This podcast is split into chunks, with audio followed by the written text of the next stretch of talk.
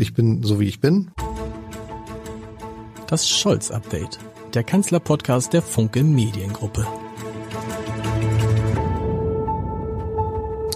Herzlich willkommen. Mein Name ist Lars Heider und heute wollen wir über ein Thema sprechen, das Olaf Scholz, den Bundeskanzler, verfolgen wird, solange er Kanzler ist und darüber hinaus. Und das, obwohl er ja behauptet, dass er mit diesem ganzen Thema gar nichts zu tun hat. Es ist ein komplexes Thema, ein Thema, in dem wenige Leute durchsteigen und es geht also um Cum-Ex und um einen Journalisten, der sich wie wenige andere damit beschäftigt hat und ein Buch geschrieben hat zusammen mit Oliver Schröm. Das Buch heißt Die Akte Scholz, der Kanzler, das Geld und die Macht und ich freue mich sehr auf Oliver Hollenstein. Lieber Oliver, was ist die, woher kommt eure Leidenschaft für Cum-Ex? Ein sperriges Thema, bei dem viele Journalisten, mit denen man spricht, sagen, ja, boah, ich bin froh, wenn ich das so an der Oberfläche verstanden habe, aber ihr seid da so tief eingetaucht, habt mehr als 300 Seiten jetzt in dem neuen Buch geschrieben, was ihr zusammengeschrieben habt.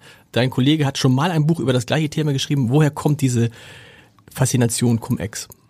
Ah, ich glaube, die Faszination Cum-Ex klingt so, klingt ja nach einem ganz komplexen Wort, aber am Ende ist es ja schon, wenn man die beiden Sachen muss man so ein bisschen trennen. Man hat auf einen Fall den Fall Scholz und auf, mhm. den anderen, auf der anderen Seite das, den Fall Cum-Ex oder das Problem Cum-Ex. Und ich glaube, Cum-Ex ist am Ende hat einen sperrigen Begriff, aber eigentlich ist es ganz einfach, es ist nämlich Steuerraub. Also es Absolut. hat jemand, man hat, man hat, äh, äh, es gab findige Investoren, die sich Steuern haben erstatten lassen, die ähm, sie niemals gezahlt haben. Und das ist eigentlich, glaube ich, wiederum ganz einfach und ganz schnell zu verstehen. Und ähm, wir haben damit, also insbesondere Oliver Schrömer hat damit sehr früh angefangen, schon 2014 im Stern und ähm, dann haben wir natürlich, irgendwann hat man sehr viel Wissen und sehr viel Akten dazu und kommt dann natürlich auch leichter an neues Material dran. Genau, meine Frage hätte korrekt heißen müssen, die Faszination Cum-Ex und Olaf Scholz. Warum frage ich das?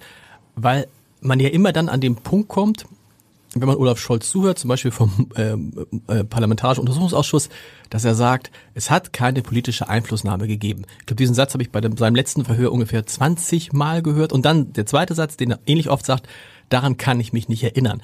Also das hat ja etwas, wo man das Gefühl hat, es geht überhaupt nicht voran, egal was man ausgräbt, da passiert nichts. Ja, ich weiß nicht, ob da nichts passiert, da würde ich, glaube ich, widersprechen. Aber ähm, das Interessante ist ja, das ist ja eine gut gemachte Kommunikationsstrategie mhm. von Scholz zu sagen, ähm, äh, ich habe keine politische Einflussnahme ausgeübt und die gab es nicht.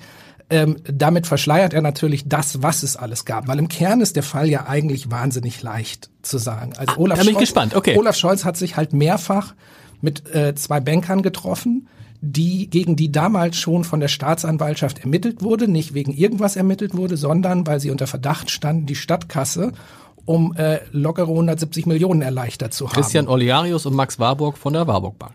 Genau, das genau richtig. Und ähm, mit denen hat er sich mehrfach getroffen. Das ist mittlerweile unbestritten. Ähm, er hat sie empfangen im Rathaus. Er hat ähm, ihnen zugehört, als sie sich beschwert haben, dass sie ähm, möglicherweise dieses Geld, das sie mutmaßlich damals gestohlen hatten, auch zurückzahlen sollen. Und er hat ihnen sogar Tipps gegeben, wie sie sich verhalten sollen. Das mhm. ist ja alles vollkommen unstrittig und ähm, was auch unstrittig ist, kurz nachdem er sich mit ihnen getroffen hat, hat die Stadt darauf verzichtet, das Geld zurückzuholen. Das ist so die eine Seite. Die andere Seite ist, er wurde dann Jahre später danach gefragt, ob er sich mit diesen Bankern getroffen hat oder beziehungsweise im ersten Moment wurde erstmal der Senat gefragt und der Senat hat gesagt, nö. Und nur durch die Tagebücher des Bankiers Christian Oliarius ist dann herausgekommen, dass sich Scholz tatsächlich nicht nur einmal, sondern sogar mehrfach mit denen getroffen hat und ähm, äh, diese Treffen hat er immer verschwiegen. Ähm, auch auf explizite Nachfrage verschwiegen. Und ähm, ich glaube, ähm, da gibt es halt viele Punkte, die einfach an der Glaubwürdigkeit von Olaf Scholz kratzen, sehr stark kratzen. Und äh, ich glaube, das Stärkste sind die Erinnerungslücken, die er da ja immer vorgibt zu haben. Also ich erinnere mich nicht, ist glaube ich wirklich so oft gefallen, dass es fast schon Satire war. Und das Lustige ist, was heißt das Lustige ist, gar nicht lustig ist es gar nicht, aber das Interessante ist ja an dem Punkt, dass wir uns doch alle, die wir Olaf Scholz kennen, nicht vorstellen können, dass er sich nicht erinnert. Im Gegenteil, man so weiß, dass er sich erinnert an diese Gespräche und man weiß auch, dass er sich deshalb erinnert, weil es ein Thema war, was wichtig war. Also dieses, man, wahrscheinlich darf man es gar nicht sagen, aber ich glaube ihm nicht, dass er sich nicht erinnert, so kann ich es, glaube ich, formulieren. Hm. Er erinnert sich nur deshalb nicht, weil das seine Grundstrategie ist. Ne? Also wenn er sagen würde, daran erinnere ich mich, aber daran nicht, würde jeder sagen im Untersuchungsausschuss oder auch sonst, Moment, entweder sie erinnern sich oder sie erinnern sich nicht. Das ist die Strategie. Er erinnert Ganz sich genau. deshalb grundsätzlich an nichts. Genau, er erinnert sich an nichts und ähm, wir können ja wissen ja inzwischen auch, er hat sich ja sogar mal explizit daran erinnert. Also es gibt Protokolle, ähm, in denen hat er sich am Anfang im Finanzausschuss des Bundestages sehr wohl an eines dieser drei Treffen erinnert. Mhm. Ähm, und drei Monate später hatte er es überraschenderweise vergessen. Und da finde ich, das ist ja schon sowas, wo man ein sehr strategisches Verhältnis zur Wahrheit, würde ich es mal nennen, aufleuchtet. Und das finde ich ähm, weiß ich nicht, ob das so angemessen ist für einen Bundeskanzler, wenn er, ähm, und es glaubt ihm die Bevölkerung ja auch nicht. Es gibt Umfragen, danach sagen 70 Prozent der Deutschen, dass sie ähm, ihm diese Erinnerungslücken nicht abnehmen. Genau, wir tun das auch nicht. Und trotzdem, wenn ich ihn dann sehe im Hamburger Rathaus und er sagt, es hat keine politische Einflussnahme gegeben, dann weiß er doch auch in diesem Moment und er ist sicherlich einer der klügsten, kompetentesten im Sinne von Rechtsfragen deutschen Politiker, den wir im Moment haben, dann weiß er doch, wenn ich sage, wenn er sagt, es hat keine politische Einflussnahme gegeben und es sollte sich doch noch rausstellen, dass es eine politische Einflussnahme gegeben hat, dann reden wir von einem der größten Skandale in der Geschichte der Bundesrepublik Deutschland, die damit beginnen würde, dass der amtierende Kanzler, nämlich Olaf Scholz, zurücktreten müsste, weil er gelogen hat. Also kann ich mir bei allem, wie ich ihn kenne, das nicht anders erklären, als dass es diese Einflussnahme in seinem Verständnis nicht gegeben hat. Ja, das ist halt das, das, das wie die SPD natürlich das Ziel des Untersuchungsausschusses definiert hat. Sehr klug. Also mhm. da sieht man sehr viel über, das wir manchmal im Journalistenjargon Framing oder Spinning nennen. Die haben von Anfang an relativ eindeutig gesagt, ähm, was politische Einflussnahme ist. Haben die ja quasi definiert. Also sie haben gesagt, ähm, äh, äh im Prinzip erwartet, wird ja erwartet, dass es einen Zettel gibt. Ne? Das wäre der Beweis für politische Einflussnahme. Ein Zettel, auf dem steht, äh, lieber Peter, ähm, kümmere dich mal um die Warburg-Jungs, denen geht's schon nicht so gut. Liebe Grüße, dein Olaf. Genau. Oder die sollten die Steuern nicht zahlen müssen. Genau. genau. Dass so natürlich politische Einflussnahme nicht funktioniert, dass so ähm, Entscheidungen in Unternehmen grundsätzlich nicht oder in der Politik und auch in Unternehmen grundsätzlich nicht funktionieren, das wusste natürlich eigentlich auch schon vor Beginn des Untersuchungsausschusses jeder. Und deswegen finde ich es total interessant, dass wir immer nur auf diese politische Einflussnahme gucken. Also wir gucken immer sehr darauf, was nicht ist. Mhm. Und kaum wird, es wird eigentlich gar nicht darüber geredet, was ja nachgewiesen ist, das ist. Und das ist ja schon eine ganze Menge. Also wir können, wir können da auch ähm, schon damit anfangen, dass der Untersuchungsausschuss, wenn du mich vor zwei Jahren gefragt hättest, wenn du mir vor zwei Jahren erzählt hättest, dass das rauskommt beim Untersuchungsausschuss, was jetzt schon rausgekommen ist, wäre ich, glaube ich, überrascht gewesen, mhm. weil es ist ein ziemlich klares Ergebnis, dass die Hamburger Behörden grundsätzlich erstmal vollkommen überfordert waren mit ähm, diesem Cum-Ex-Steuerbetrug. Und das haben auch die äh, Beamten ja ausgesagt, es gab viel zu wenig Beamte dafür. Diejenigen, die äh, äh, zuständig waren, kannten sich erklärtermaßen nicht richtig aus. Die Leute, die sich auskannten, die ähm, wurden dann mal versetzt und hatten plötzlich ganz andere Dinge. Da sind schon eine Menge Kuriositäten passiert rund um diesen Fall. Und da finde ich, ist ja der erste Punkt, und über den muss man, finde ich, auch reden. Da ist ja eine Organisationsverantwortung. Das ist ja nicht passiert einfach im luftleeren Raum, sondern das war eine Behörde, die wurde von Peter Tschentscher geführt in einem Senat von Olaf Scholz. Und da finde ich, ist der erste entschreckende Punkt, und er, er erzählt ja auch viel über Olaf Scholz, dass die beiden Leute, die dafür verantwortlich waren, trotz der Erkenntnisse, die der Untersuchungsausschuss bisher gebracht hat, bis heute sagen, nö, da ist alles super gut gelaufen. Und da frage ich mich doch, wie will ich denn verhindern, dass sowas nochmal passiert, dass ich nochmal mit Steuerbetrug in dieser Form völlig überfordert bin, wenn ich sage, es ist alles total gut gelaufen, es ist alles total richtig gelaufen. Das ist, glaube ich, der erste Punkt. So eine große Fehlerkultur. Und der zweite ja. Punkt, und der zweite Punkt ist, dass auch niemand darüber redet, dass, wie schon gesagt, es ist ja nicht so. Also äh, Olaf Scholz tut ja immer so, als hätte er mit diesem Fall nichts zu tun gehabt. Das stimmt ja nicht. Mhm. Also er hat sich ja, das ist ja nachgewiesen und bekannt, er hat sich mehrfach mit diesen Bankern getroffen. Er hat auch mit ihnen über diese Steuerverfahren geredet. Und er hat ihnen sogar Tipps gegeben, wie sie sich verhalten sollen. Äh, ist das richtig? Sollte ein Bürgermeister sowas tun? sollte ein Kanzler sowas tun oder hätte man das nicht, ähm, hätte man sich da nicht anders verhalten sollen?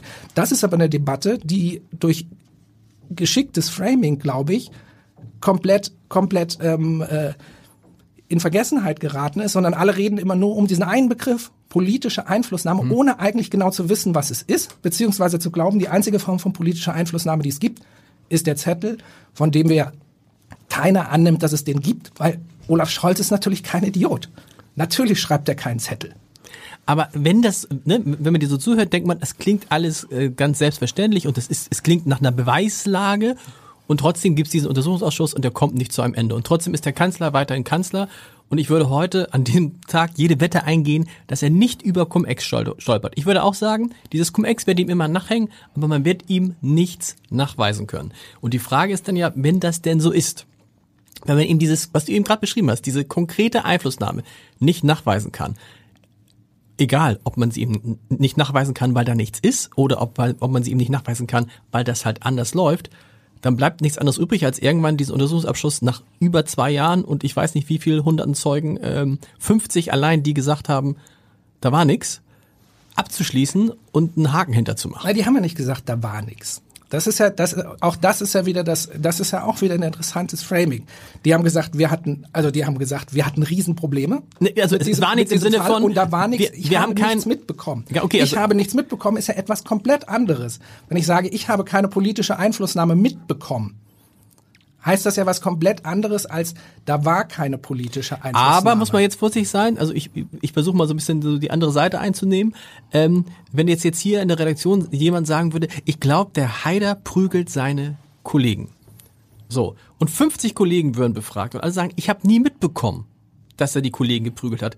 Dann wird es ja zumindest schon mal so ein bisschen entlastend für mich, oder nicht? Ja, aber die Frage ist ja, ob äh, wenn äh, es den Verdachtsmoment gab, dass du irgendwie ähm, mit einem Kollegen allein in einem Raum warst mhm. und der danach grün und blau geschlagen da wieder rausgekommen ist, ähm, dann müsstest du dir zumindest Fragen gefallen lassen. Ja, klar. Das muss sich ja, das muss sich ja Olaf Scholz auch. Ja, und er beantwortet, der Witz ist ja, er beantwortet sie ja nicht. Er beantwortet sie nicht. Nochmal die Frage, aber geht, geht, wie geht das aus? Also, man, man merkt ja auch, auch nachdem euer Buch erschienen ist, äh, viel, viel, viel, viel, viel gelesen, aber interessant für mich auch jetzt nicht obwohl es ja so angekündigt wurde von deinem Kollegen Oliver Schröm, da sind viele neue Dinge drin, die Olaf Scholz zu sich belasten. Das hat jetzt der ganzen Bewegung keinen richtigen Schub gegeben und man hat das Gefühl, Cum-Ex äh, bewegt sich zwischen Journalisten, die sagen, ich zitiere jetzt einen, der sich auch ganz gut auskennt, sagt, das ist ein Fall, der hochgegeigt wurde wie kein Fall, den ich je erlebt habe bis hin zu euch beiden, die sagen, das ist ein riesiger Skandal. So, das ist die Bandbreite. Und dann ist die Frage, wie endet das? Es wird doch so enden, dass irgendwann der äh, Pur sagt so, was sollen wir, wen sollen wir noch befragen? Ich meine, die Fragen, die da gestellt werden, sind die immer selben Fragen und die Antworten sind immer die gleichen. Ich erinnere mich nicht, es hat keine politische Einflussnahme gegeben. Ja, das Interessante ist ja, du gehst ja jetzt immer, du gehst immer wieder zum Ausgangspunkt zurück. Der Pur hat ganz, ganz viel rausgefunden. Ja. Und das ist auch, und da wird er auch ganz, und, und das ist richtig, also das muss man erstmal würdigen, wie viel die rausgefunden haben. Ganz ab davon, dass sie natürlich auch mittlerweile immer noch immer noch arbeiten und auch die Staatsanwaltschaften ja immer mhm. noch arbeiten rund um diesen Fall. Und ich glaube, ein Punkt, ähm, der ganz offen ist, und das betrifft ja unser Buch, sind das, was ich eben schon gesagt habe, nämlich, dass äh, wir mittlerweile ja nachweisen können, dass Scholz sich nicht immer nicht erinnern konnte, sondern diese Erinnerungslücken sehr taktisch gekommen sind. Und da ist jetzt einfach die Frage, das wäre übrigens von einem Untersuchungsausschuss uneidliche Falschaussage. Jetzt haben wir die Sache, ähm, dass dafür zuständig die ähm, dafür zuständig die ähm, Hamburger Staatsanwaltschaft ist, von der wir wissen, die ist weisungsbefugt und die auch in anderen Fällen jetzt nicht so sich gerade überschlagen hat. Ähm, aber das muss man abwarten. Das liegt jetzt bei denen. Es gibt eine Anzeige, genau deswegen. Es gibt Belege und die müssen entscheiden, ob sie das für relevant halten. Und das ist die strafrechtliche Seite. Die andere Seite ist, dass wir das Ganze ja nicht auf die strafrechtliche Ebene beschränken sollen, sondern es ist schon die Frage, ist das, was Olaf Scholz dort gemacht hat und wie gesagt, sowohl in dem Moment, wo er diesen Fall, wo mhm. er diesen, wo, wo, wo er sich mit diesen Straftätern getroffen. Was würden wir denn sagen, wenn sich Olaf Scholz mit irgendwelchen Bankräubern getroffen hätte, die verdächtig werden, eine Bank ausgeraubt zu haben, ja, und ihnen Tipps gegeben haben, wie sie dieses Geld behalten sollten? Das ist dieses Thema wird ja wird ja komplett wird ja komplett unter den Tisch fallen lassen. So, das das eine. Und dann das andere, wo er offensichtlich ja nicht nur ähm, in der Aufklärung, äh, in der Aufklärung ähm, in Salamitaktik vorgegangen ist, wo er bis heute eigentlich überhaupt keine Transparenz an den Tag gelegt hat und ähm, äh, äh, und am Ende ähm, wir eigentlich nicht schlauer werden, aber wegen ihm. Und ich glaube, da gibt es schon viele moralische, politische Fragen, die man Scholz stellen lassen kann. Und ich glaube, die Bürger haben einen höheren Anspruch, auch wenn das die SPD vielleicht nicht gerne hört. Die Bürger haben einen höheren Anspruch an einen Bundeskanzler, als dass er sich dass er nicht straffällig geworden ist oder dass die Staatsanwaltschaft nicht glaubt, nicht straffällig gewesen zu sein. Also wie gesagt, ich würde da immer sagen, es ist einfach schlicht falsch zu sagen, da ist nichts rausgekommen bei diesem Untersuchungsausschuss. Und hochgegeigt, weiß ich nicht, wer das sagt. Ähm, äh, Wolfgang Schmidt ganz bestimmt. Nein, nein, wir reden jetzt, wir reden jetzt über, über Journalisten. Wir reden, also ich habe ich hab vorher mit ganz vielen Journalisten gesprochen, weil mir natürlich schon auffällt, dass ähm, es gibt Oliver Schröm, der sich da, der sozusagen, der, der sozusagen zu seinem Lebensthema gemacht äh, mhm. zu haben. Aber ich finde, der da sehr tief, der der sehr tief drin ist, sagen wir es mal so, der da sehr tief drin ist. So, es gibt auch ganz viele Journalisten, die das wirklich nur so am Rande streifen. Das wundert mich ja so ein bisschen, weil es ist ein, du hast es ja vorhin gut beschrieben, ein total relevantes Thema, ein riesiger Skandal. Und trotzdem hat ja schon auch in der, äh, in der, in, vor der Bundestagswahl hat das nur so am Rande eine Rolle gespielt. So. Und bis heute, also es kocht mal wieder hoch, wenn man irgendwie, ne, wie zum Beispiel diese Aussage von Scholz ähm, vor diesem Bundestagsausschuss, die eigentlich streng vertraulich war und nicht rausgesickert, nicht raussickert hätte dürfen. Aber mich wundert das, dass das, dass da gar nicht so viele Journalisten dran ziehen an diesem Thema. Also so glaube, richtig, also richtig massiv, so dass man das immer und immer wieder vorgelegt bekommen würde. Auch also wenn man, wenn ich die Berichterstattung der vergangenen Monate angeschaut habe, gerade im Sommer, da hat die Bildzeitung groß berichtet, der Spiegel hat groß berichtet, die Süddeutsche hat groß Punktuell, berichtet. genau. Äh, sind alle, alle waren da recherchierend dran mhm. und äh, deswegen kann ich den Eindruck nicht teilen, dass äh, das Thema, dass dem Thema keine Relevanz beigemessen wird. Ähm, und ähm, übrigens auch im politischen Raum nicht. Ich meine, wir haben immer einen Untersuchungsausschuss und nach Erscheinen unseres Buches gab es eine aktuelle Stunde in der, im, im Bundestag und es war jetzt insgesamt das dritte Mal, dass der Bundestag sich auch mit dem Thema beschäftigt hat. Also da ist schon, ähm, da, da ist schon ein Gespür für die Relevanz. Nur Aufklärung dauert halt. Ne? Insbesondere, wenn einer der wichtigsten Zeugen sagt, ich erinnere mich nicht, ich weiß es nicht. Also das ist ja, da müssen ja Leute graben und schauen, kommt, ist, ist da, was ist da denn alles noch gewesen? Und das muss man im Zweifel jetzt aus deiner Sicht wie lange machen, bis man das bewiesen hat oder gibt es irgendwo so einen Punkt, wann ist so ein Punkt, wo man sagt, okay, zwei Jahre ist jetzt keine kurze Zeit? also das ist am Ende nicht meine Entscheidung, mhm. weil das muss ein Untersuchungsausschuss. Also der Untersuchungsausschuss muss am Ende wissen, wann er den Eindruck hat, sie haben diesen und ähnliche Fälle aufgeklärt, weil es geht, wie gesagt, ja nicht um nichts, sondern es ging darum, und da sind wir ja wieder ab von dem, äh, was Scholz gemacht hat. Wir reden davon, dass die Hamburger Steuerverwaltung mit dem schlimmsten Steuerbetrug, den wir kennen, Absolut. vollkommen überfordert war und nicht damit umgehen konnte. Also muss der muss ja auch ein, ein äh, Untersuchungsausschuss zumindest irgendwie mal versuchen aufzuklären, woran lag das und wie. Hat denn dann, okay, in Zukunft verhindern? Okay, das, das, ist aber interessant, relevant. das ist interessant, aber hat dann der Untersuchungsausschuss in dem Fall, ist er nicht auf der falschen, auf dem falschen Weg unterwegs, weil man immer den Eindruck hat, er will vor allen Dingen Olaf Scholz beweisen, dass er sich doch erinnern kann, weil dieses Thema, was du ihm angesprochen hast, du verbesserst mich, du steckst da viel tiefer drin als ich, aber habe ich das Gefühl, war immer nur so ein Randthema. Das entscheidende Thema war, welche, welche, welchen Einfluss hat Olaf Scholz gehabt, welchen Einfluss hat Peter Tschentscher gehabt. Dass der, dass, ne, dass die Behörde in dem Fall nicht funktionierte, kam mir eher mehr so als Nebenerscheinung vor. Ja, medial wird es natürlich sehr stark auf diesen Aspekt gezogen. Im Untersuchungsausschuss, wo wir ja oft Befragungen haben, die viele, viele Stunden mhm. gedauert haben, war das, war es eher andersrum. Da ist die Einflussnahme von Scholz und äh, Tschentscher auch ein Aspekt, aber natürlich ist es ein Riesenaspekt zu schauen, wo, ähm, wo ist denn da äh, irgendwie was schiefgelaufen, wo äh, sind denn, wo sind denn Faktoren und auch natürlich, wie funktioniert denn politische Einflussnahme? ich meine, natürlich, wir wissen heute, das wussten wir vor zwei Jahren auch nicht, dass Peter Tschentscher extrem eng in diesen Fall eingebunden mhm. war. Und zwar so eng, dass es Leute sagen würden, und zwar nicht irgendwelche Leute, sondern Steuerbeamte, die sagen, natürlich ist es, wenn ich ein, wenn ich, wenn, wenn mein oberster Steuer, wenn mein oberster Chef mir einen Zettel reinreicht, bitte um Informationen zum Sachstand, wie das Tschentscher gemacht hat. Und ich gleichzeitig weiß, okay, ähm, wir haben hier eine, äh, wir haben hier eine Bank, die ist richtig wichtig für den Standort, mhm.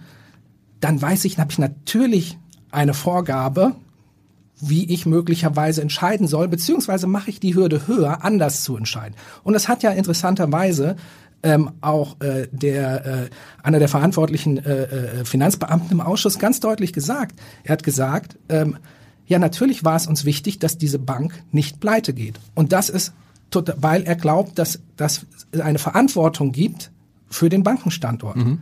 Das ist auch alles wunderschön und total in Ordnung. Nur damit haben wir kein steuerrechtliches Argument mehr, sondern ein politisches Argument. Hm. Die, der Gedanke um die, der Gedanke um den Standort ist nicht Steuerrecht, sondern Politik. Und damit gibt es einen politisch Verantwortlichen.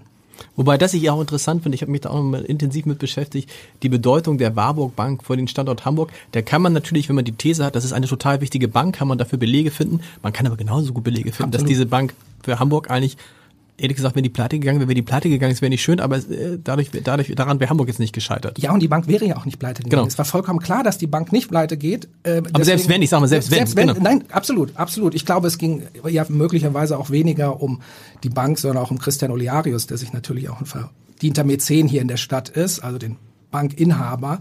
Ähm, aber auch da, auch da, wenn man ne? da guckt, auch wenn man da guckt, im Verhältnis ist Oliar, Christian Oliarius im Verhältnis unter den Mäzen, die es in der Stadt mhm. gibt, also es wäre jetzt böse zu sagen, ein kleines Licht, aber auf jeden Fall kein großes. Nee, kann, äh, nicht unter den Mäzenen, ne, sondern eher unter den politischen, wie hat das, ich glaube, das Handelsblatt hat mal geschrieben, ein politischer Feuerwehrmann, der der Stadt halt an entscheidenden Punkten schon oft geholfen hat. Ja. Und das ist ja auch Christian Olearius selbstverständlich. Ich habe geholfen und jetzt erwarte ich, dass die Stadt mir möglicherweise mhm. auch hilft. Also so kann man ihn zumindest interpretieren.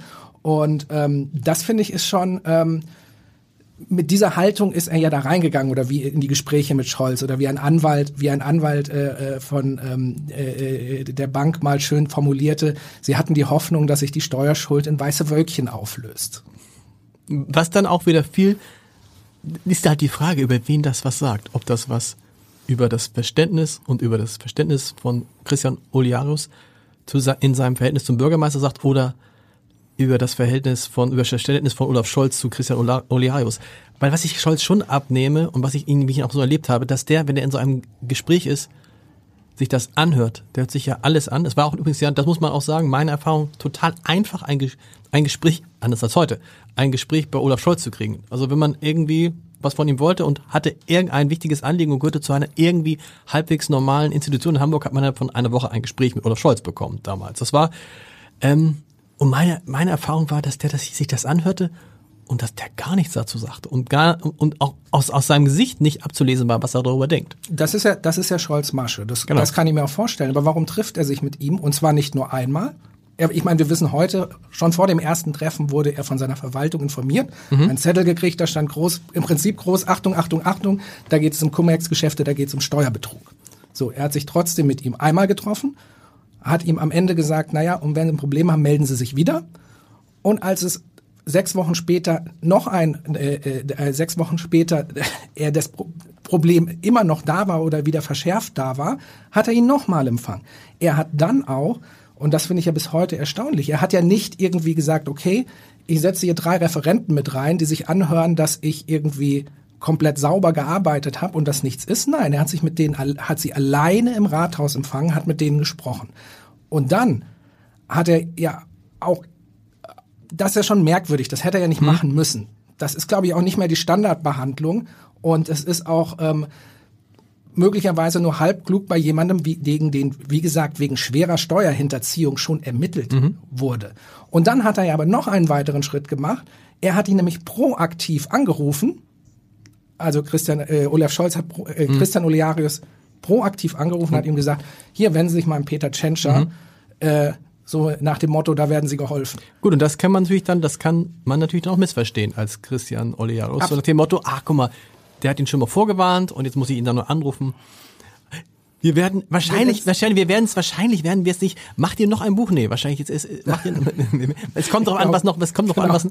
Du musst mir noch eine Sache erklären, weil ich natürlich dieses Buch gelesen habe und plötzlich fand ich E-Mails von mir selber da drin. So. Und da musst du mir sagen, wie seid ihr an meine E-Mails gekommen und wen von euch kann ich jetzt zuerst verklagen? Nein, würde ich nicht tun. Ähm, aber ich dachte so, Alter, das ist eine E-Mail von mir. Das ist eine E-Mail von meinem Kollegen Matthias Icken, die da zitiert werde, eins zu eins zitiert wurde. Ähm, da habe ich schon gedacht, die werden wir sicherlich in irgendwelchen Akten liegen, aber man weiß ja, dass man aus Akten, aus Ermittlungsakten nicht zitieren darf. Und dann fragt man sich, wer kann Ihnen denn diese, also wer kann den Autoren denn die diese Information gegeben haben? Das wird doch hoffentlich nicht die Staatsanwaltschaft in Köln gewesen sein. Äh, Das ist Dienstgeheimnis, äh, wo das, wo das herkommt. Und äh, ich glaube, es ist äh, mit Sicherheit gibt es noch andere Quellen als die Staatsanwaltschaft. Ja, aber die, das interessante Frage ist ja, wie, wie, wie kommt ihr an meine E-Mail? E-Mail Also an, dich. ne? Eine E-Mail, an, an, an eine E-Mail, die an mich gerichtet worden ist, oder eine E-Mail, die mein Kollege, äh, geschätzter Kollege Matthias Iken an Wolfgang Schmidt geschrieben hat. Ja, da kennst du, da, da, kennst du ja das Geschäft. Das kann ich natürlich Kannst du nicht sagen, aber ist nicht so eine Sache, also profitiert ihr jetzt nicht davon, dass Matthias Iken und ich das jetzt irgendwie lesen und kurz grinsen? Weil wenn wir es böse machen, wir sagen, stopp, stopp, stopp, stopp, ist ein starker, ein, ein herber Verstoß gegen Datenschutz. Persönliche Dinge, wir haben mit der ganzen Geschichte gar nichts zu tun. Äh, da könnten wir ja, ihr könntet ja verklagt werden, bis der Arzt kommt. Wenn ihr, wenn ihr äh, da klagen wollt, bis der Arzt kommt, äh, Wir seid ihr, glaube ich, seid ihr, glaube ich, eingeladen. Ich, äh, Aber macht glaube, das an- machen einfach, das andere so nicht? einfach ist das, so einfach ist es, glaube ich, gar nicht dazu klagen, weil es hat eine gewisse, es hat eine gewisse Relevanz für den Fall. Aber es kommt das- ich sagte- ich- ich- und, zeigt, hm. und, und, und zeigt natürlich ein gewisses, da geht es ja weniger um euch. Sondern das es geht, es geht um das, es geht um das Verhalten in diesem Fall von Wolfgang Schmidt, wie er ähm, auf Chefredakteure Einfluss nimmt und welches Näheverhältnis er möglicherweise auch zu aber ich Chefredakteuren pflegt. Genau, aber ich weiß ja nicht, ob ihr noch ganz andere E-Mails von mir habt. Von denen ich nicht möchte, das weißt du ja nicht und wo vielleicht ganz private Dinge von mir drinstehen.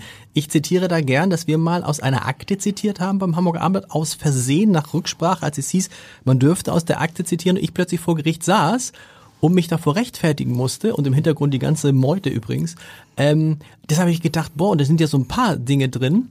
Ähm, wenn man natürlich, man glaubt ja immer daran, dass äh, auch an, an die Rechtsstaatlichkeit der rechtsstaatlichen Institutionen und klar ist, du wirst dazu nichts sagen, aber na klar, ihr habt das von der Staatsanwaltschaft Köln bekommen und da denkt man sich, boah, so viele Informationen, interne Informationen von einer Staatsanwaltschaft zu bekommen, ist schon irgendwie krass. Ich muss da widersprechen. Also äh, das ist, glaube ich, nicht klar, dass wir das von der Staatsanwaltschaft Köln Von wem sonst? von Köln bekommen haben. Es gibt da, wenn man sich näher damit beschäftigt, natürlich äh, möglicherweise andere Quellen. Es könnte ja auch jemand bei euch aus der IT gewesen sein.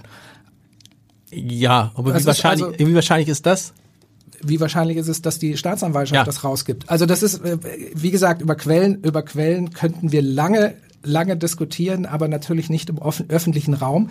Und es gibt natürlich immer wieder, immer wieder, äh, also es, es gibt immer wieder auch mal juristische Auseinandersetzungen. In dem Buch, äh, um das Buch gibt es bisher, toi toi toi, keine.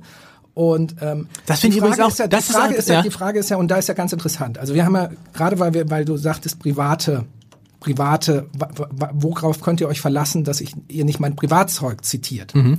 Und da ist es ja, da ist ja das Interessante, da gibt es ja wirklich Rechtsprechung. Also wir würden auch bei Christian Olearius, wir schreiben ja da nicht, wie sein Verhältnis zu seinem Sohn ist oder wie er, mit wem er nachmittags äh, äh, Kaffee trinken geht oder wie er wen findet, was einfach aus seinem Privatleben kommt. Das steht ja alles in diesem Tagebuch drin. Aber das Sondern Interessante ist ja, ihr habt, aber ihr habt es. Und das ist ja schon was, etwas, also, wenn ihr jetzt mein privates Tagebuch hättet und würdet aber nur aus der einen Stelle zitieren, wo es darum ging, dass ich Rot über die Ampel gegangen wäre, hätte ich trotzdem ein komisches, du hättest auch, ein, also, wenn deine, wenn ich jetzt, wenn ich jetzt sagen würde, Oliver, übrigens, ganz ehrlich, ich habe alle deine privaten E-Mails. Ich weiß, ich darf nicht draus zitieren, aber ich habe sie. So, komisch, oder? Komisch, wer ist ein komisches Gefühl? Ich habe sie nicht übrigens. Ja, ja. äh, ich weiß, ich sag, ja, kann ich mir schon vorstellen. Ähm, aber ähm, dafür gibt es ja einen Rechtsstaat. Also Genau. wie gesagt, also man kann ja da, wenn, wenn man das Gefühl hat, äh, äh, ich bin hier ungerecht behandelt worden. Äh, das hat Christian Olearius auch ausgiebig genutzt. Ähm, äh, dann kann man ja versuchen, dagegen vorzugehen. Zu, vorzugehen und zu argumentieren. Also das ist, das ist so. Und wir wie gesagt, unser Interesse liegt ja nicht daran, irgendjemandem privaten Kram. Wir reden auch nicht darüber, dass jemand über Rot über die Ampel gegangen ist oder schwarz gefahren ist oder sowas, sondern wir berichten über Steuerhinterziehung im dreistelligen Millionenbereich. Und da zitieren wir, äh, da zitieren wir aus diesen Tagebüchern. Wir zitieren jetzt nicht, äh, wie gesagt, welche äh, äh, äh, die Namen von von von äh, Christian Olearius Kühn auf seinem Landgut oder was auch immer. Mir geht nur die, die Frage war, die man, der bei sowas hat, die wir auch immer im täglichen Umgang haben. Man darf natürlich nicht über Rechtsverstöße berichten und mhm. gleichzeitig gegen Recht verstoßen. Ja. So, das ist ja wichtig. Und man darf auch nicht denen helfen, die vielleicht gegen dieses Recht verstoßen haben. Zum Beispiel, also, na klar, wie oft habe ich das gehabt, dass mich Menschen, die ein Interesse hatten, aus bestimmten Behördenzusammenhängen, sei es Staatsanwälte, sei es Richter, mir eine Information gegeben haben. Und na klar ist man als Journalist dann, freut man sich über die Information und geht dieser Information nach, fragt sich aber natürlich trotzdem, Vorsicht, äh, cui bono, warum machen die das? Warum Warum ruft mich ein Staatsanwalt, warum ruft mich ein Richter an und sagt, ich möchte Ihnen da mal was erzählen? Warum rufen mich Politiker an und sagen, haben Sie schon gehört, gegen den und den wurde ermittelt? Das meine ich nur. Und da muss man eben, ist immer, es ist immer ein, ein, ein kurzer Weg, glaube ich, ein, ein schwieriger, ein schmaler Grad zwischen ne, äh, gegen Rechts, äh, gegen, gegen Rechtsverstöße zu ermitteln, ohne auf solche Methoden zurückgreifen zu müssen. Hast du denn den Eindruck, wir haben irgendwo irgendwas Unrechtmäßiges naja, oder etwas, wo, wo, wo du sagst, das finde ich jetzt, äh, äh, das finde ich ist nicht angemessen in dem Fall, weil wir äh, äh, äh wenn es um dreistelligen Millionenbetrug und nee. um die Methoden, um die Methoden des Bundeskanzlers zur Beeinflussung von Medien. Äh, nee, na, aber, aber nochmal, es geht, es geht um, es geht um die Frage, wie kommt ihr an äh, zum Beispiel E-Mails von mir? Das ist schon eine Frage, die mich dann, die als ich das dann las, dachte ich, wow, ich habe das schon mal, ich, hab, ich bin ein anderes Mal aufgetaucht. Das war ein schöner Zusammenhang bei Klaus-Peter äh, Wolf, dem Ostfriesen-Krimis. Da tauchte ich auch auf als Chefredakteur des Hamburger Abendblatts, wo jemand, äh, der angerufen wurde, das war aber rein fiktiv. Und das war so, ich dachte, wow, ich konnte mich an die E-Mail gar nicht mehr erinnern, habe dann geguckt, ey, das ist eins zu eins die E-Mail, die ich bekommen habe.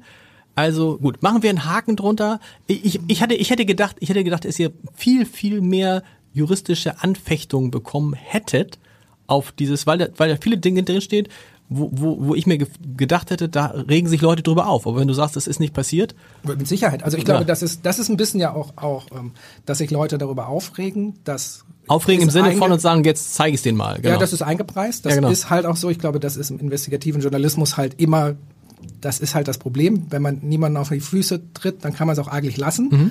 Ähm, äh, klar, keine Frage. Aber ähm, äh, also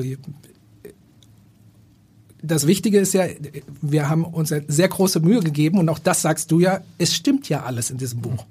Es ist ja alles, wir haben, wir haben einen Fakt, wir haben, wir haben äh, was gemacht, was sehr ungewöhnlich ist in Deutschland. Wir haben sogar einen Fact-Checker gehabt, der mhm.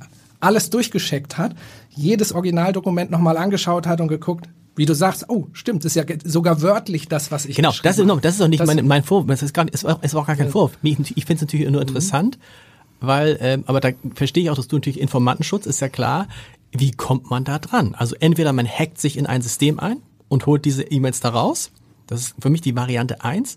Man gibt irgendjemandem Geld dafür, in das er sich in dieses System reinhackt. Variante zwei halte ich beides für mehr oder weniger ausgeschlossen. Dritte ist, man kriegt das alles einfach von der Staatsanwaltschaft Köln geliefert. Aber wir, wir ich verstehe, dass du gar nichts dazu sagen kannst. Und ich äh, fand nur so, ich finde es ja immer schön, wenn ich Anknüpfungspunkte habe. Ja, sehr gut. Wir wollen, du, es ist ja auch ein Buch über Olaf Scholz, mhm. wie Olaf Scholz regiert, wie er ist. Deshalb müssen wir jetzt nochmal fragen, Glas Klingbeil hat der ähm, ähm, äh, Ampelkoalition zum, zur, zum, nach dem ersten Jahr die Note 3 Plus gegeben. So, da schüttelst du schon mit dem Kopf. Eine Umfrage, die wir gemacht haben, war, dass 29 Prozent der Deutschen mit dem Kanzler nicht, äh, nee, 29 Prozent sind zufrieden. Das heißt, 71 Prozent sind nicht zufrieden. Es gibt eine andere Umfrage, ach, die kriege ich jetzt nicht ganz hin, aber ungefähr zwei Drittel sagen, wir möchten Angela Merkel trotzdem nicht zurück. Also drei plus, 29 Prozent zufrieden, Angela Merkel nicht zurück ein Jahr Olaf Scholz als Kanzler, als jemand, der ihn ja nun wirklich, dem man nun wirklich nicht vorstellen, nicht vorwerfen kann, nicht kritisch ihn beobachtet zu haben. Wie siehst du denn dieses eine Jahr Scholz? Und welche Note würdest du ihm geben? Oh, Note. Also ich habe eben nicht Musst den Kopf nicht, geschüttelt, ich den, den, Kopf geschüttelt, sondern hin und her gewogen. Ähm, ich äh, ähm, bin ich bin ich so ein großer Fan von von äh, Noten geben. Ich glaube, ich glaube, was ähm, ich glaube, was das Interessante ist, ist natürlich, wir haben die Zahlen, die du zitierst, zeigen ja schon, ich glaube, wir hatten noch nie einen Kanzler, der so geringen Rückhalt am Ende in der Bevölkerung hatte.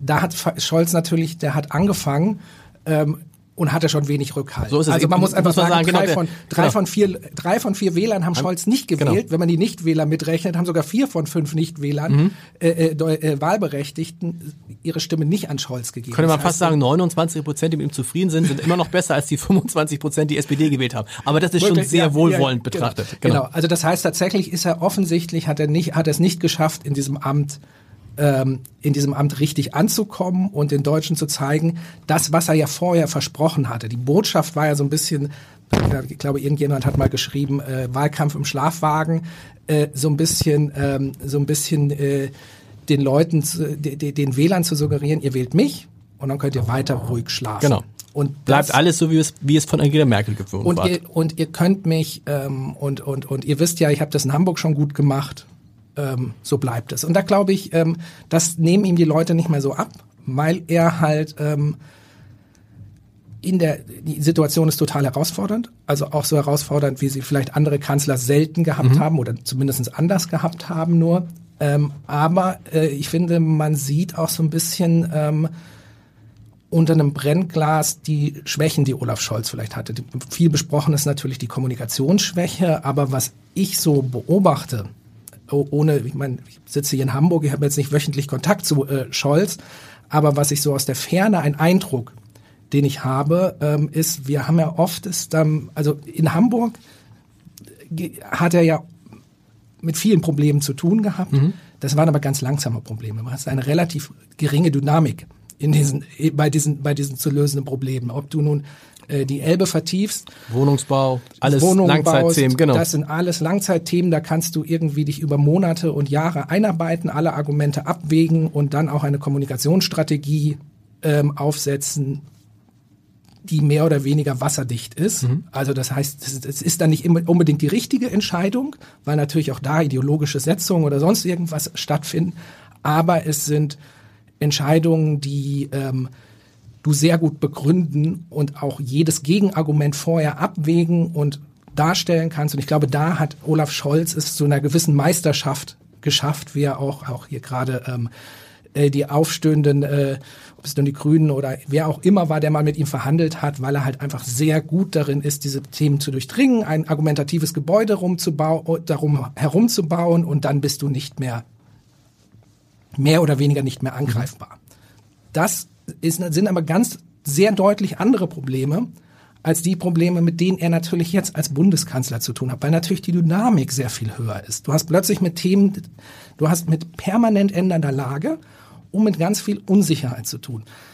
Ich bin da, das ist wegen, da, daher kommt meine, vielleicht auch mein Blick auf dieses, äh, auf, auf so darauf. Ich bin im äh, Nebenjob quasi bei der, bei der äh, Feuerwehr Hamburg als Führungskraft. Hm.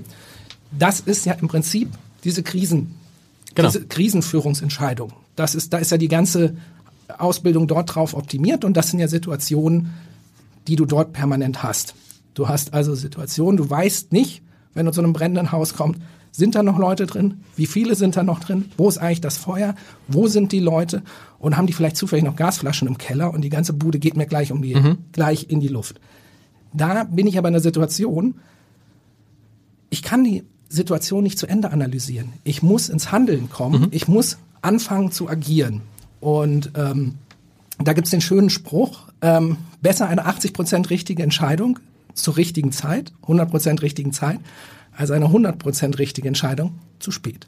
Genau. So, und das ist so eine, das Deswegen ist, ist Olaf Scholz nicht Feuerwehr, Feuerwehrmann geworden, oder? Genau, das ist nicht sein, aber er hat momentan ja sehr oft mit dieser Art von Entscheidungen zu tun. Und wie konnte, wie, wie, wie optimiert man Entscheidungen in dieser Situation, indem man natürlich permanent sein, wenn man, wenn man in unsicheren Situationen äh, Entscheidungen treffen muss, muss man permanent seinen Standpunkt ändern. Mhm. Man muss immer neue Informationen einholen. Man muss auf seine, auf eine ganz viele Leute, auch Leute, von denen man jetzt nicht weiß, ob sie, man muss sich einfach darauf verlassen, wenn da jemand sagt, ich habe hinter dem Haus gestanden, Mhm. Ich habe da eine Gasflasche gesehen, da muss ich in dem Moment meine, meine äh, Entscheidung anpassen und kann ich erst gucken, ob das nun wirklich stimmt.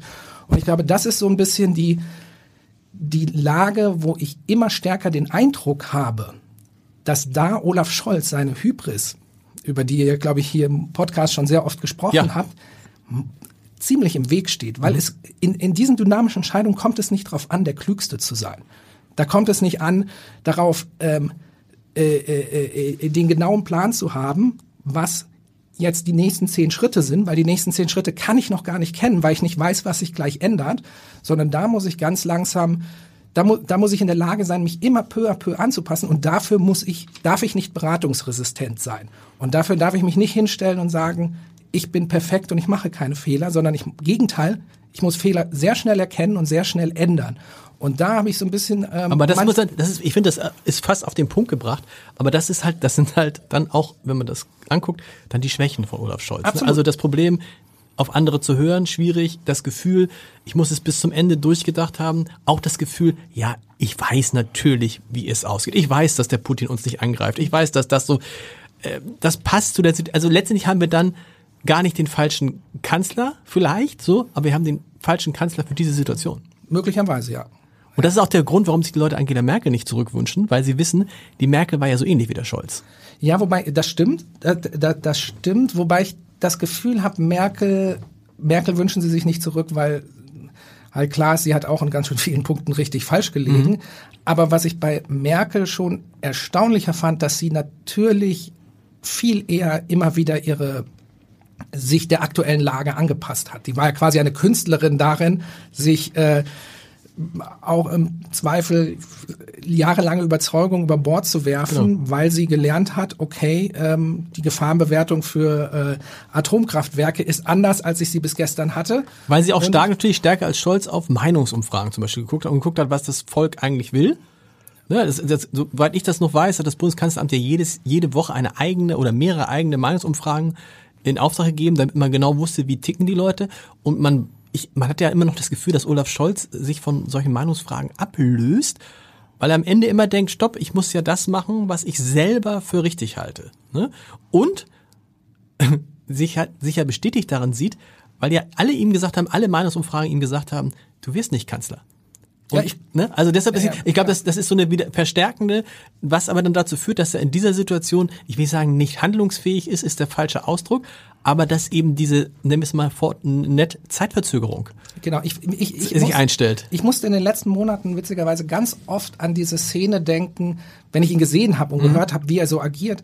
Ähm, weil da war es, glaube ich, sehr ähnlich, als er damals in diesen Katakomben der Elbphilharmonie stand und diese Olaf Scholz-Sätze in die Kamera redete, nämlich ich bei G20, bitte, bei genau. G20 vollkommen verzweifelt, ich bitte die gewalttätigen damit ihr, aufzuhören, ihr Tun zu beenden genau, oder sowas. Ja, genau. Wirklich ein komplett so ein Satz wie nur Olaf Scholz. Ich glaube, wir könnten den gar nicht sagen. Das ist wirklich ein Olaf Scholz-Satz. Und da wirkte er ja wirklich betröppelt, überfordert, eben wegen dieser hohen Dynamik. Ne? Mhm. Und diese Situation haben wir jetzt häufig, permanent. Und da unterscheidet sich natürlich auch äh, Olaf Scholz weitgehend von dem, den er ja gerne immer mal als sein Vorbild nennt oder zumindest öffentlich suggeriert. Helmut Schmidt hatte da natürlich. Er wird mit dem zusammen, so, er wird mit genau. dem zusammengebracht. Ja. Er hat ja mal auf die Frage ähm, gesagt, äh, ob er sich als ein, als, ob er sich als ein legitime Nachfolger Helmut Schmidt sehen würde, sagt er, ich bin Olaf Scholz. Ja. Auch das ist so eine typische Frage. Also, wir geben kein, ich finde es auch mit dem Notengeben ist schwierig. Ich war überrascht, dass der Klingbeil da so eine 3 Plus gegeben hat, oh. ähm, weil wenn man so befangen ist, würde man immer, immer, na gut, eine 3 Plus ist fast eine 2.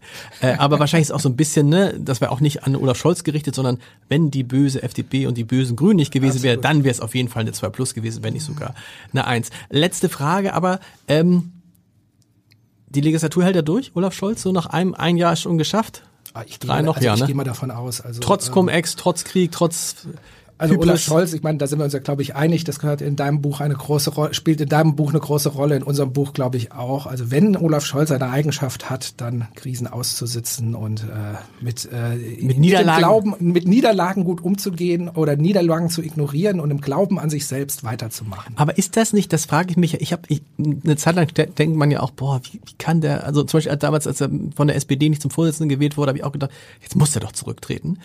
Aber in der Zwischenzeit gucke ich darauf und denke, na ja, alle die, die zurückgetreten sind, sind halt auch in der Politik nichts mehr geworden. Und ja. ich habe neulich mit Jens Spahn darüber gesprochen und der strahlt das genau das Gleiche aus. Ne? Der strahlt einfach aus, dass ich bleib so, egal was die mir erzählen über meine vier Millionen Villa, egal was sie erzählen, dass ich als Gesundheitsminister versagt habe oder, oder nicht Entschuldigung, egal, dass sie gesagt haben, jetzt ist er der zweite Mann, ich bleib hier einfach so lange, bis ich Kanzlerkandidat bin. Ich glaube, ich glaub, die haben einfach beide sehr gut so Mechanismen unserer Mediendemokratie verstanden und etwas, wo wir ja uns auch als unsere Branche an die Nase fassen lassen, fassen müssen, weil, hey, was, wen interessieren die News von vor zwei Wochen? So ne? Jetzt wird irgendwie, dann kommt das nächste Thema und man vergisst ja wahnsinnig, also oder unsere Medienblase vergisst wahnsinnig viel. Ne? Costco, Costco, was war da nochmal? Genau. genau. Hat alle, genau. Riesenthema vor ein paar Wochen. Genau. Massiv, genau. genau. Ja. Und jetzt redet keiner mehr. Auch bisschen auch, ist auch, ist, genau, ist auch ein bisschen wie mit Cum-Ex. Ne? Also wie gesagt, es wird genau. immer hochgespült und dann zwischendrin, du hast ja komplett recht, mega wichtiges Thema, einer der größten Skandale in dieser Republik, aber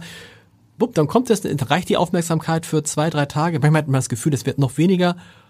Und wupp, ne, Katar eben noch so. Und wenn die Deutschen jetzt gegen Costa Rica gewinnen und doch noch ins Achtelfinale kommen, spricht jeder nur darüber, ob man dann, ich weiß nicht, wie man das spielt, glaube gegen Belgien oder Marokko, ne, gegen Marokko vielleicht sogar, mhm. ob man Marokko schlagen Oliver, es hat große Freude gemacht. Vielen Dank, dass, auch, dass du da warst. Nächste Woche kommt sozusagen der Stammgast in diesem Podcast. Stefan Lambi ist da. Der kommt ja jede Vierteljahr und hat den großen Vorteil, dass er einen Film drehen darf, eine Dokumentation über Olaf Scholz und die Regierung und viele, viele Dinge weiß, die er noch nicht sagen darf, weil der, der darf er erst sagen, wenn die Dokumentation ausgestrahlt ist, aber in diesem Podcast, da macht er ab und an mal eine Aufnahme. Ich kann, ich kann den letzten Podcast habe ich gehört, kann ich absolut empfehlen. Oder? War total interessant, was er erzählt Stefan hat. Lamm ist gut. Vielen Dank, bis nächste Woche. Tschüss.